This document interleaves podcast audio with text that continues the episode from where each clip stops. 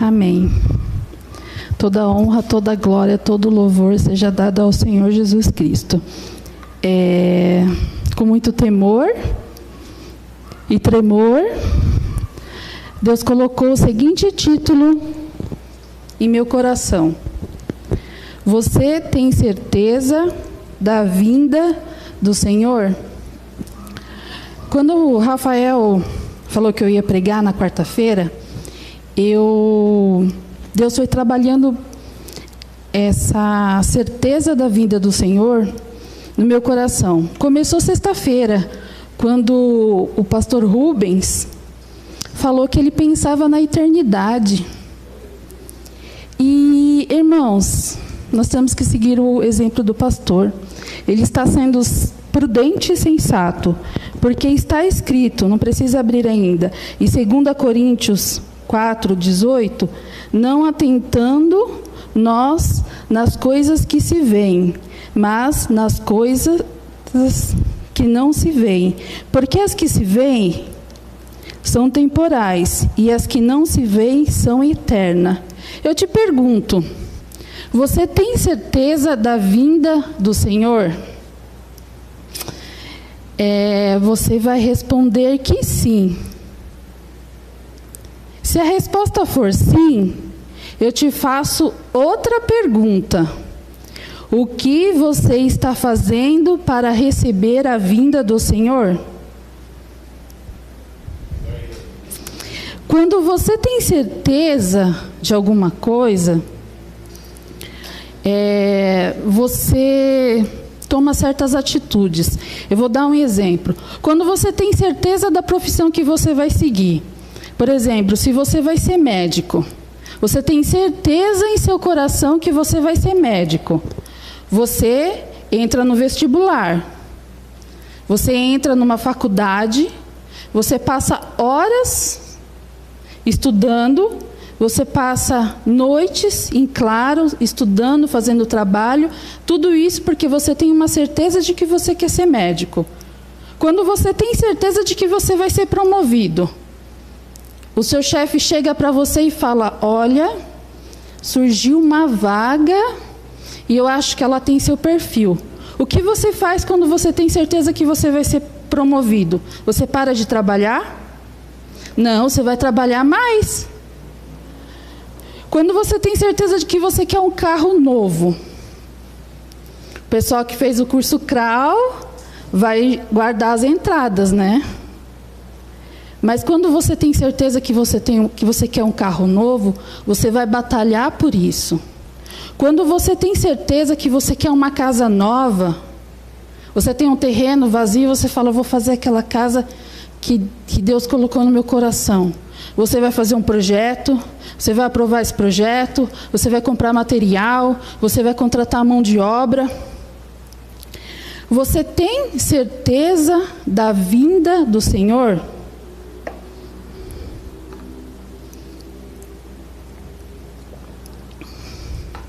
Se você não está fazendo nada, você não está levando a sério a vinda do Senhor. Você não está pensando na eternidade. Deus colocou no meu coração cinco atitude, atitudes que a gente tem que estar tá fazendo, que a gente vai ver ao longo da ministração. Abra, abra a Bíblia em 2 Pedro, capítulo 3.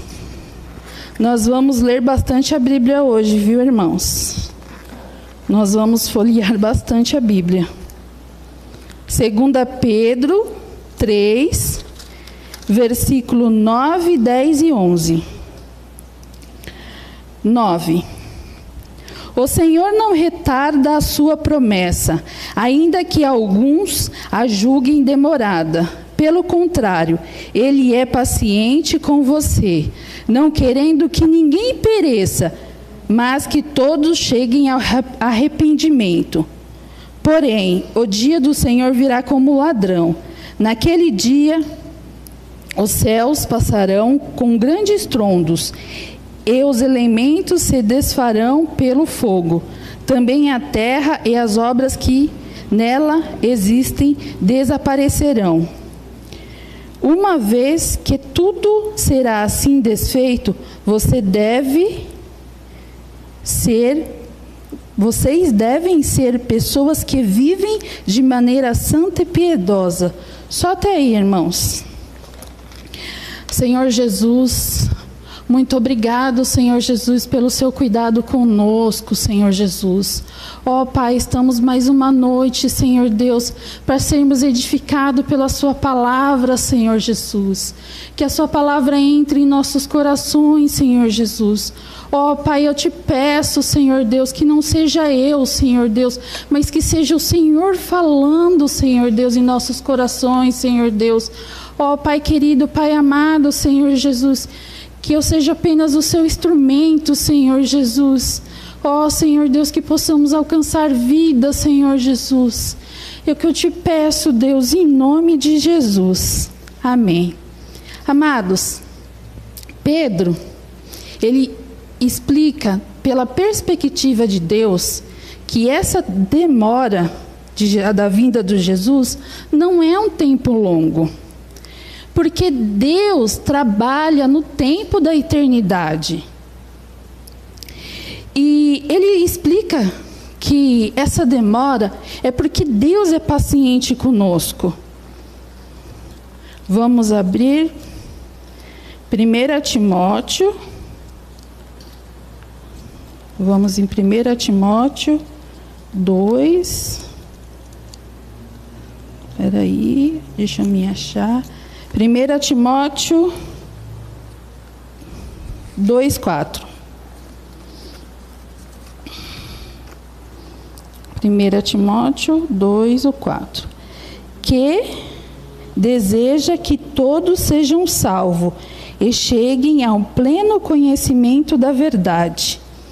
Irmãos, Deus não deu fim a esse presente que nós estamos porque ele não quer que ninguém pereça. Só que o juízo de Deus não pode ser adiado para sempre, adiado, adiado, adiado. E a volta de Cristo se dará de maneira repentina, sem aviso, como um ladrão. Quem já ouviu a casa de, uma pessoa, de alguma pessoa que foi assaltada?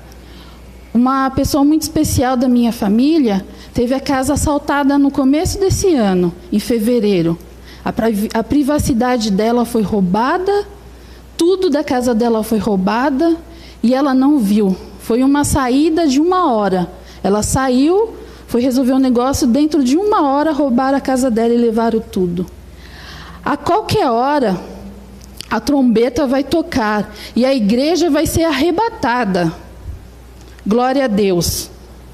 Hoje eu não vou falar dos sinais, que são inúmeros sinais, ideologias do mundo, falsas ideologias da igreja, heresias dentro da igreja, apostasias, guerras, inúmeros desastres da natureza, terremoto, enchentes, aquecimento global, fome, peste, praga. Irmãos, e o que está acontecendo muito hoje?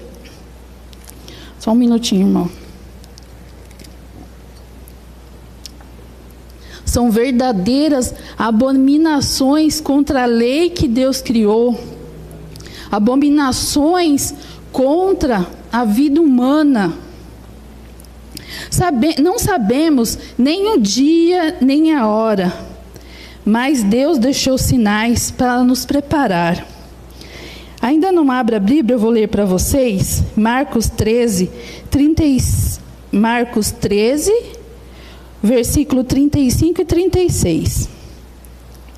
Portanto, vigiem, porque você não sabe quando virá o dono da casa se é à tarde, se é ao meio-dia, se é ao cantar do galo, se pela manhã, para que, vindo ele inesperadamente, não encontre vós dormindo.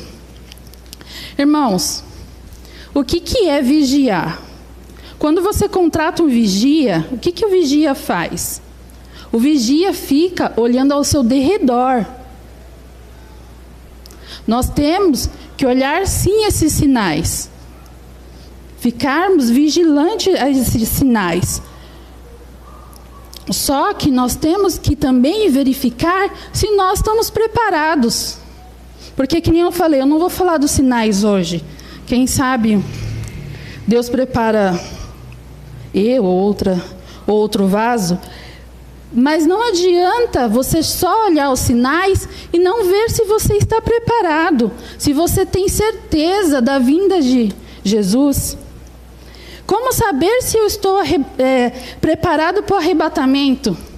Quem quer ser arrebatado? Eu vou falar cinco atitudes, cinco sinais que você tem que ver em si mesmo, para você ter certeza se você está preparado. Primeiro sinal, primeira atitude ser cheio do Espírito Santo. Glória a Deus. Este, temos que estar cheio do Espírito Santo. Temos que ser guiados pelo Espírito Santo. Irmãos, abra a Bíblia em Gálatas 5.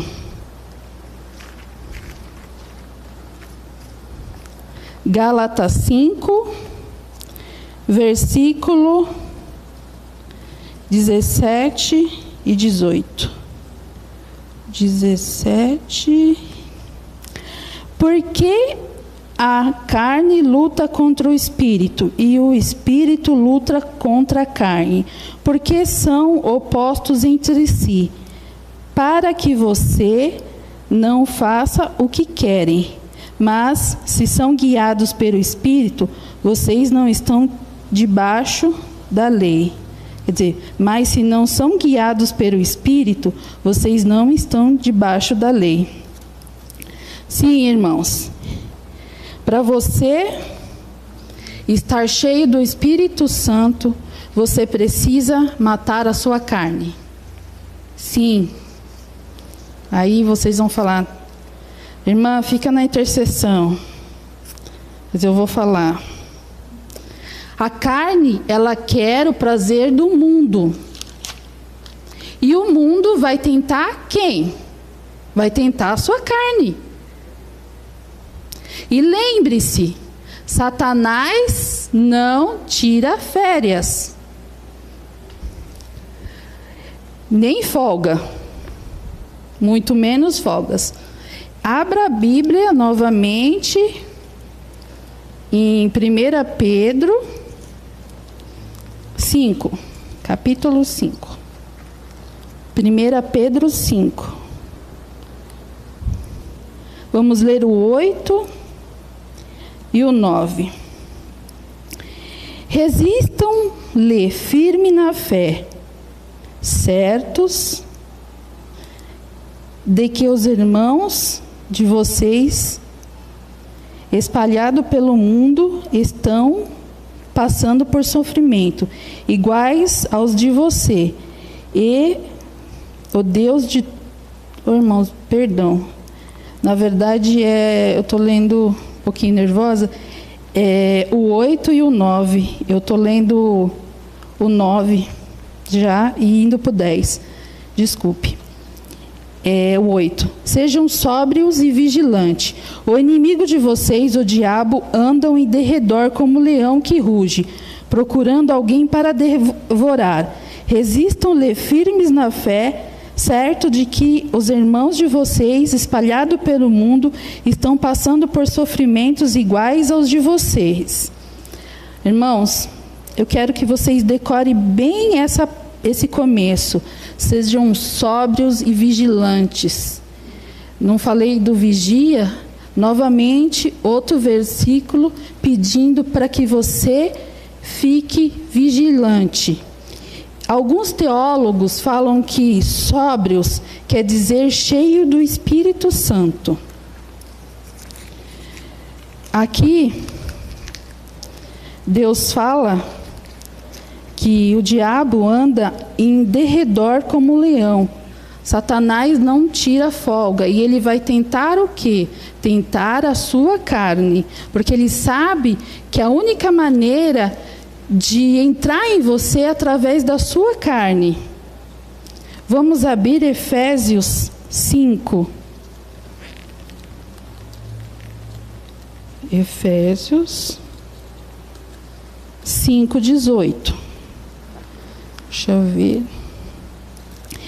E não se embriaguei com vinho, pois isso leva à devassidão, mas deixe-se encher do Espírito. Irmãos, você quer saber como que você está cheio do Espírito Santo? Quando você começa a ouvir a voz do Espírito Santo, aquela vozinha na sua que você fala, aquela vozinha na minha cabeça.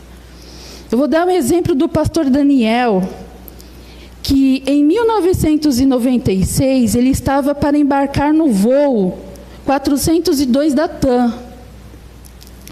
Ele, o pastor Daniel, já estava no quarto degrau da escada. Da escada para entrar no avião. A escada dos aviões são escadas pequenas, que é só para subir. Não dá para fazer aquele tráfego de pessoas que sobe e do lado o tráfego de pessoa que desce. Ele estava só subindo. Aí quando ele estava no quarto degrau, ele ouviu a voz do Espírito Santo dizer: "Não é para você embarcar nesse voo". Aí ele falou assim: "Virou? Pois é, Senhor". Aí ele ouviu de novo: "Não é para você entrar nesse voo". Aí ele desceu: "Dá licença, dá licença, dá licença". Aí o pessoal lá embaixo da que cuida do do voo, falou: Mas o que está acontecendo? Ele falou assim: Você acredita em Deus? Aí o cara falou: Acredito. Ele falou: meu Deus pediu para mim não embarcar nesse voo. Logo depois, o que, que aconteceu? Esse voo 402 da, da, da TAM, de 1996, foi um dos maiores desastres aqui da, da, de São Paulo. O que, que aconteceu? O avião não conseguiu decolar, caiu e morreu 98 pessoas carbonizadas. Deus salvou a vida do pastor Daniel. Mas por quê? Porque ele ouviu a voz do Espírito Santo. Irmãos, temos que se encher do Espírito Santo de Deus. Segundo, segunda atitude que você tem que estar tá verificando Cuidado constante com o seu coração. Cuidado constante com a sua vida. É para você cuidar da vida dos outros? Não. É para você cuidar da vida do pastor? Não. Abra a Bíblia em Lucas 21. Lucas 21.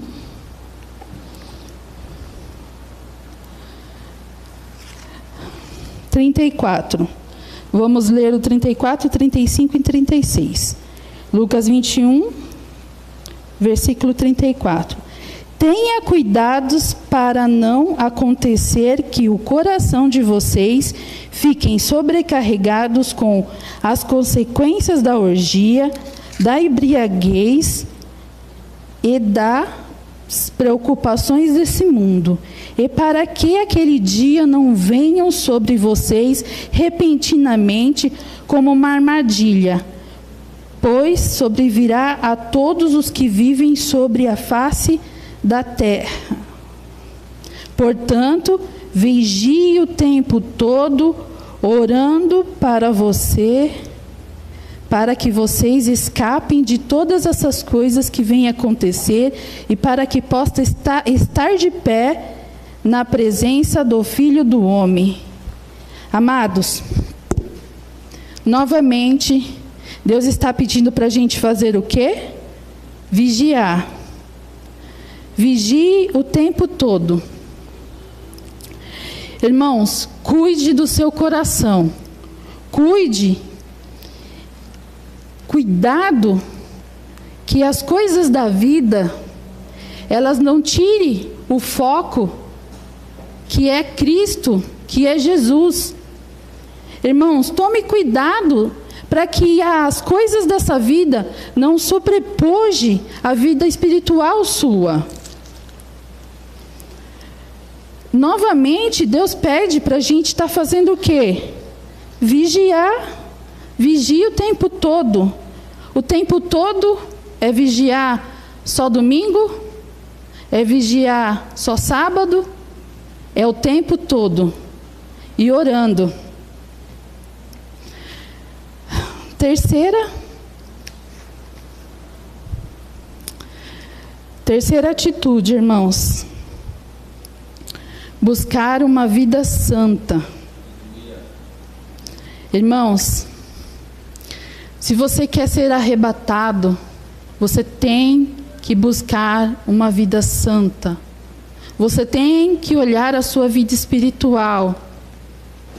Você tem que ter a certeza da vinda do nosso Senhor Jesus Cristo. Você tem que esperar nele. Abra a Bíblia em 2 Pedro, vamos ler só o 11. 2 Pedro 3, que nós já lemos, vamos reler o 11. 2 Pedro 3, 11. Como esperar o Senhor? Eu trouxe essa Bíblia porque ela está na linguagem moderna e ela põe uns títulozinhos. Então está escrito: Como esperar o Senhor.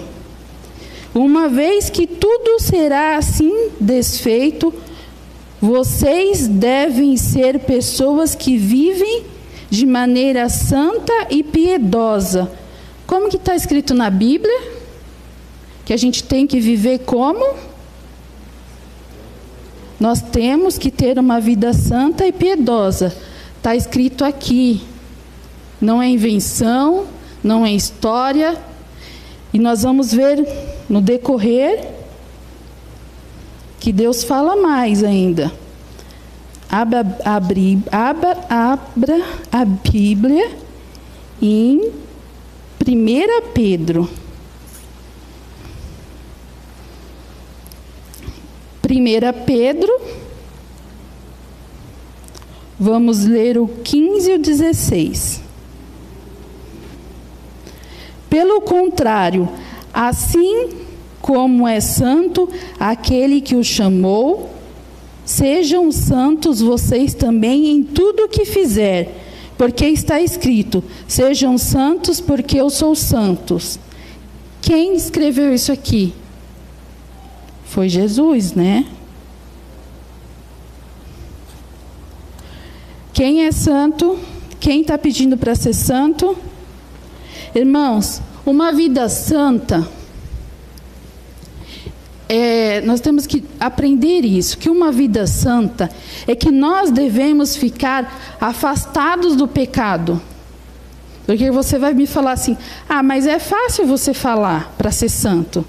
É fácil, Jesus, Jesus é Deus, por isso que ele é santo. Irmãos, nós temos que tentar viver perto de Deus buscar as coisas de Deus, deixar as coisas da carne. Viver uma vida santa é viver uma vida separada da carne. Às vezes você sente, às vezes não, muitas vezes você sente o peso da carne. Quando você está ficando mais velho, você sente mais, né? Que aí você sente a dor no joelho, a dor nas costas. Isso você tem que separar. Assim como a gente sente dor nesse corpo físico, a gente sente esse corpo, essa carne nossa, ela sente vontade. Vamos abrir a Bíblia em 1 Tessalonicenses 4. 1 Tessalonicenses, versículo 4. Vamos ler do 1 ao 8, versículo 1 até o 8. 1 Tessalonicenses 4. Finalmente, irmãos, pedimos a você e os exortamos no Senhor Jesus, que assim como aprenderam de vós a maneira como deve viver e agradar a Deus, e efetivamente estão fazendo, vocês continuem progredindo cada vez mais, porque vocês sabem quantas instruções demos a vocês da parte do Senhor Jesus. Pois a vontade de Deus é a santificação de vocês, que se abstenham da imoralidade sexual, que cada um de vocês saibam controlar seu próprio corpo, corpo em santificação e honra, não com os desejos imorais, como os gentios que não conhecem a Deus, e que nesta matéria ninguém ofenda nem defraude seu irmão, porque contra todas essas coisas, como antes já avisamos e testificamos, o Senhor é vingador, pois Deus não nos chamou para impureza, e sim e sim para a santificação. Portanto, quem rejeita essas coisas, não rejeita uma pessoa, mas rejeita Deus que também dá o seu Espírito Santo a vocês. Eu vou ler novamente o 7 e o 8. Pois Deus não nos chamou para a impureza, e sim para a santificação. Portanto, quem rejeita essas coisas não rejeita uma pessoa, mas rejeita Deus que também dá o Espírito Santo a você. Eu não falei que você tinha que estar tá cheio do Espírito Santo que Deus deu para nós? E aqui está escrito o quê? Assim, é, Deus chamou você para quê? Você pode estar tá assistindo aí na TV, pode estar tá dando um monte de dislike, like, like para mim. Mas essas coisas, você não rejeita uma pessoa. Você não está rejeitando a mim que está que tá aqui pregando. Você está rejeitando a Deus, porque aqui que está escrito. Está escrito que, que, que Deus chamou a gente para quê? Para que Deus te chamou? Repetindo, para que Deus te chamou? Está escrito, ó. Deus nos chamou para quê? Deus não nos chamou para a impureza, para as coisas da carne, e sim para a santificação. Vamos lá. Uma coisa é você pecar. Outra coisa diferente é você viver no pecado. Nós temos essa natureza da carne. Só que nós não podemos viver de maneira nenhuma dentro do pecado. Vou dar um exemplo. Você está lá no seu trabalho, só que você tem que dar o golpe para você trabalhar. Você tem que ficar dando golpe, golpe em fulano, golpe... Aí você chega na ceia, você ouve uma palavra edificadora, você chega e fala, não, Senhor Jesus, me perdoa, eu entendi. Só que aí chega na segunda, você fala, não, Deus, é porque eu estou trabalhando aqui. Então, saia do seu emprego. Aí você vai falar, não posso sair do, do meu emprego. Peça a Deus um emprego novo para você. Irmãos, temos que saber diferenciar a vida espiritual de uma vida com pecado. Existem outros exemplos de vida em pecados e ao decorrer a gente Deus vai tocando no seu coração. Abra 1 Tessalonicenses 5. Vou ler 1 Tessalonicenses, Tessalonicenses 5, vou ler só o 23, versículo 23. O mesmo Deus da paz o santifique em tudo, e o espírito, a alma e o corpo de vocês sejam conservados íntegros e irrepreensíveis na vinda de nosso Senhor Jesus Cristo. Então, irmãos, qual é o tema da pregação? Certeza da vinda do Senhor Jesus. E o que, que ele está falando no versículo 23? O mesmo Deus da paz o santifique em tudo. Em tudo. Novamente. O que, que é tudo? Tudo é tudo. Que se santifique você no seu trabalho, na igreja, no seu casamento, na sua vida com os filhos, em tudo, em tudo. E o espírito, alma e corpo de vocês sejam conservados íntegros e irrepreensíveis na vinda do nosso Senhor Jesus Cristo. Como que é para Deus achar vocês quando vocês tiver, quando ele for voltar? Santificados e conservados íntegros. Vamos para a quarta quarta atitude. A quarta atitude também é polêmica. A sua esperança tem que estar na eternidade. Deixa eu tomar um golinho de água.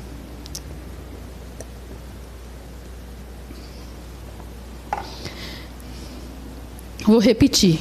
A quarta atitude. Sua esperança tem que estar na eternidade. Abra a Bíblia em 1 Coríntios 15. 1 Coríntios 15. Só o 19, irmãos. Se a nossa esperança em Cristo se limita apenas a esta vida, somos pessoas mais infelizes neste mundo. Vou ler novamente. Se a nossa esperança em Cristo se limita apenas a esta vida, somos pessoas mais infelizes neste mundo. Irmãos, qual que é a sua perspectiva? Ah, irmã Leire, minha perspectiva é ter um bom emprego, ter uma casa dos sonhos, uma casa com quintalzão para ver o Mateuzinho correndo assim, ó, tu, tu, tu, uma casa com piscina, um carro bom. Mas eu vou levar os irmãos de carona, se o senhor me der um carro. Irmãos, aqui está dizendo que a nossa esperança não pode ser somente nessa terra, nessa vida, nas coisas que estão aqui. Deus pode dar todas as coisas, sim, pode. Mas você tem que saber por que você serve a Jesus Cristo. Você já se fez essa pergunta? Ninguém precisa me responder, mas Faça essa pergunta: por que você serve a Jesus Cristo? Por que, que você vai para a igreja? Você vai para a igreja porque todo mundo vai? Ah, eu vou na igreja porque meu pai e minha mãe vai. Aí eu vou também. Você vai para a igreja? Ah, eu vou para a igreja porque porque lá todo domingo eu me sinto mais leve, mais solto. Os louvores lá entram no meu coração. Irmãos, porque você serve a Jesus. Você já pensou? Parou para pensar? Abra a Bíblia em Mateus 6. Mateus 6. Estamos quase acabando, meus irmãozinhos. Eu sempre chego para o Rafael e falo assim: quando eu comecei a escrever, eu falei, ah, vai dar uma hora. Aí depois eu treinei, ah, amor, acho que vai dar uns 40 minutos. Aí eu chego aqui, eu fico correndo. Correndo, correndo, correndo. É... Mateus 6, 33.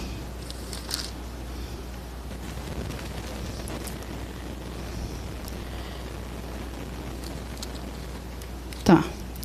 Porque os gentios é que procuram todas essas coisas o Pai que está nos céus sabe que você precisa de todas elas. Eu acho que eu estou lendo errado. Mateus 6, 33. É. é eu, eu li o 32, o 33. Mas busque em primeiro lugar o reino de Deus e sua justiça, e todas estas coisas lhe serão acrescentadas. Irmãos, o seu coração tem que estar tá nas coisas do céu. Eu vou ler para vocês e não precisa abrir. Não precisa abrir. Porque o filho do homem há de vir na glória de seu Pai, como com os seus anjos, e então retribuirá a cada um conforme as suas obras. Jesus, ele promete recompensa para nós, ele promete recompensa para os que estão firmes com ele, mas essas recompensas, elas não são aqui na terra. Essas recompensas, elas estão na eternidade. Por isso que devemos começar a pensar na nossa vida na eternidade. Precisamos ter a certeza da vinda do Senhor. E a última atitude que eu coloquei, eu não coloquei nada, foi o Senhor Jesus que colocou. A segunda atitude que Deus colocou no meu coração para estar passando para os irmãos é ser praticante da palavra. Irmãos, eu te pergunto: quem vai ser arrebatado? Quem praticar a palavra de Deus. E nós vamos ler, nós vamos ler, nós vamos ler os versículos. Abra a Bíblia em 1 João 2. 1 João 2, 4 e 5. 1 João. Só um minuto. 1 João 2, 4 e 5. Aquele que diz, eu o conheço, mas não guarda os, meus os seus mandamentos, esse é mentiroso e a verdade não está nele. Mas quem guarda a sua palavra, nele verdadeiramente tem sido aperfeiçoado o amor de Deus. Nisto sabemos que estamos nele. Só até aí. Irmãos, guardar a palavra é praticar a palavra. Praticar a palavra na sua vida diária. Você tem que praticar a palavra, irmãos. É, eu gostaria que você abrisse a Bíblia em Mateus 7. Esse aqui eu gosto bastante. Mateus 7. Os dois fundamentos, versículo 24. Todo aquele, pois, que ouve as minhas palavras e as pratica, pratica será comparado a um homem prudente que construiu a sua casa sobre a rocha. Caiu a chuva, transbordaram o rio, sopraram os ventos, bateram com força contra aquela casa, e ela não desabou, porque tinha sido construído sobre rocha. E todo aquele que ouve as minhas palavras e não as pratica, será comparado a um homem insensato que construiu a sua casa sobre a areia. Caiu a chuva, transbordou os rios, sopraram os ventos e bateram com força contra aquela casa, e ela desabou, sendo grande a sua ruína. Irmãos, é a parábola de Deus. Quem, quem próprio contou essa parábola foi Jesus Cristo. E é uma coisa que eu muito gosto, porque está falando sobre construção civil. Irmãos, nós temos que se firmar a nossa vida sobre a rocha de Jesus e sobre sua mensagem do reino. Um construtor, quando ele vai fazer sua fundação na rocha, ele tem que escavar. Ele tem que escavar vários metros para achar a rocha. Não é essas, essas rochas maiores que a gente vê, que a gente chama de matacão. Aí o Rafael falou assim: por que, que é matacão? Eu falei, porque elas devem ser fáceis de rolar. Ele falou, é porque mata o cão? Eu não sei, mas a rocha que aqui está escrito são aquelas rochas de grande tamanho que suportam as sapatas da construção. E para você fazer uma fundação, você tem que escavar. Dá trabalho para você achar o solo firme. E aqui que fala que o homem insensato construiu sobre areia. Você sabe que pi, o pior solo na construção civil é areia para construir a sua casa?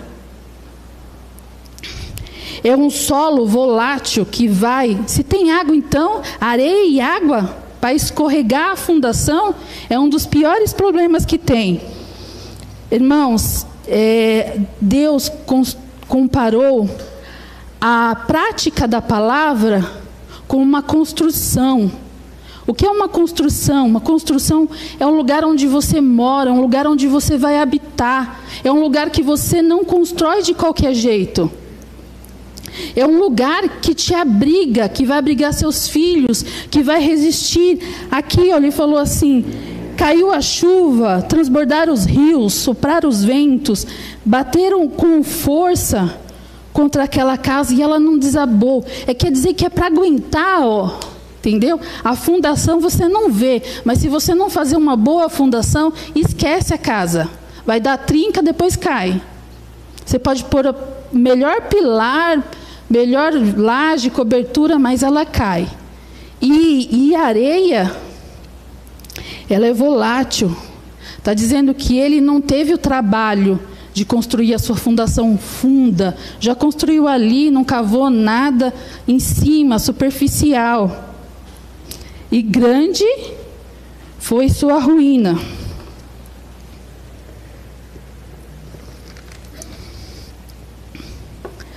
Vamos ler bastante, mas está quase acabando.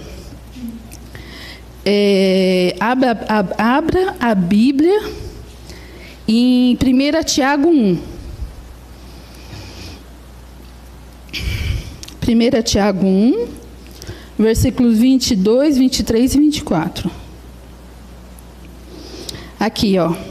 Sejam praticantes da palavra e não somente ouvintes. Engano a vocês mesmos, porque se alguém é ouvinte da palavra e não praticante, assemelha-se àquele que contempla o seu rosto natural no espelho pois contempla a si mesmo e se retira e logo esquece como era a sua aparência.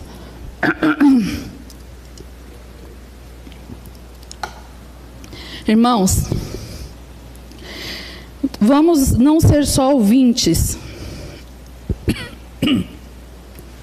Vamos praticar a palavra, para que a gente não esqueça da palavra. Eu louvo essa comunidade porque nós estamos tendo a palavra de Deus todos os dias.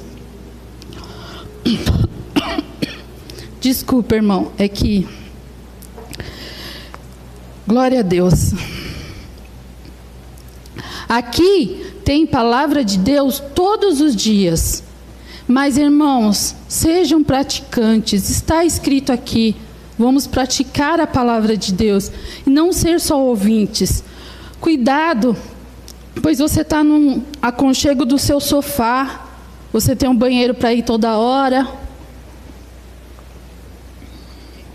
Você pode ouvir a palavra na sua cama, você pode ouvir a palavra jantando, mas irmãos, se você começar a fazer outras coisas, ouvindo a palavra, vocês vão ser só ouvintes. E Deus pede para que nós ouçamos e sejamos praticantes.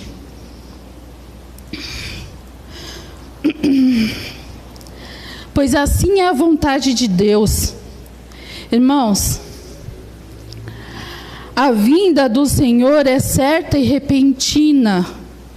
Eu quero que vocês abram a Bíblia no último capítulo que nós vamos ler hoje. 1 Tessalonicenses 5.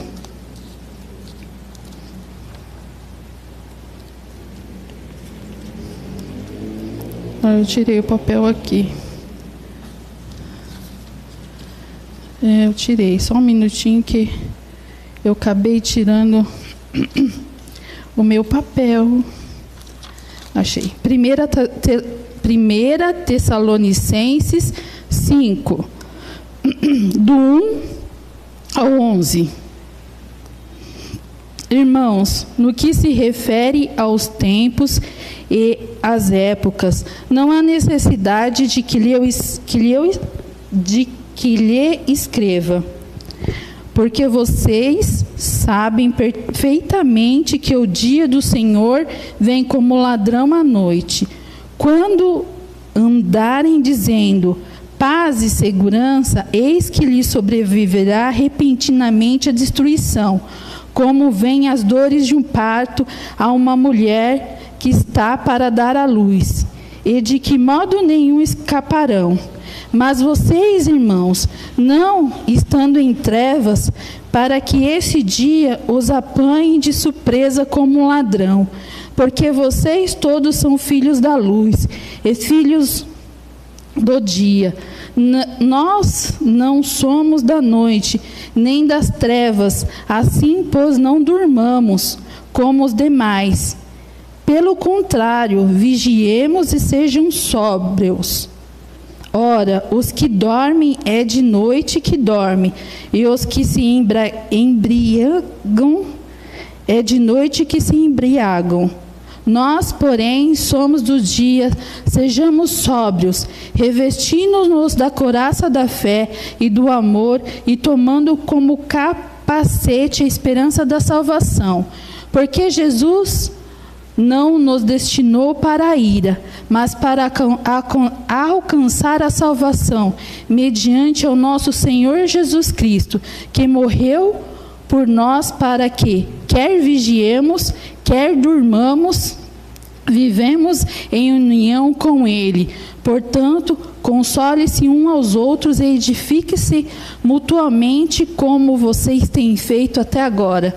Eu vou ler novamente do 9 até o 11. Porque Deus não nos destinou para a ira, mas para alcançar a salvação, mediante ao nosso Senhor Jesus Cristo, que morreu por nós para que, quer vivemos, quer durmamos, vivemos em união com Ele. Portanto, console-se uns aos outros e edifiquem mutuamente, como vocês têm feito até agora. Eu li duas vezes, porque está escrito: quer vigiemos, quer durmamos.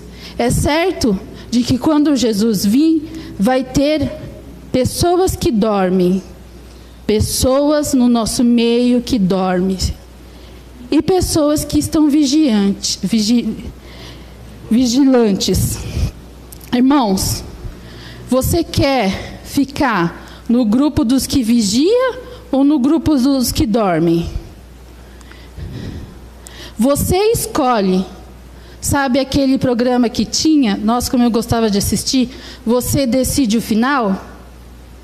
Na nossa vida com Cristo, nós decidimos o final. Você decide o final.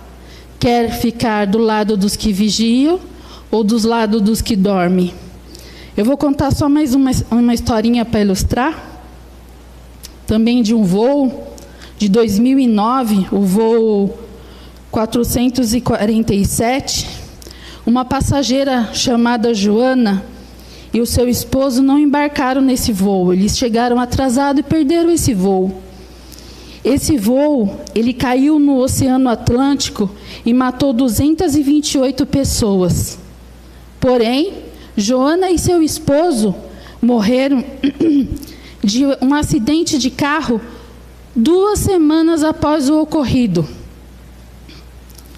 Eu te pergunto, se a Joana e seu esposo soubessem que naquele dia eles iam morrer nesse carro, eles estariam entrando no carro?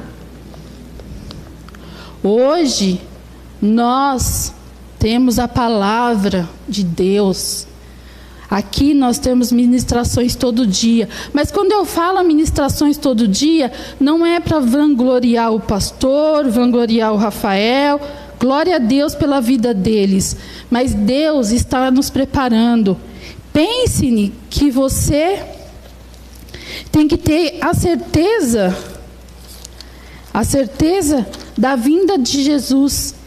E mais do que a certeza, você tem que se preparar para a vinda de Jesus. E você tem que ter certeza de que você vai ser arrebatado.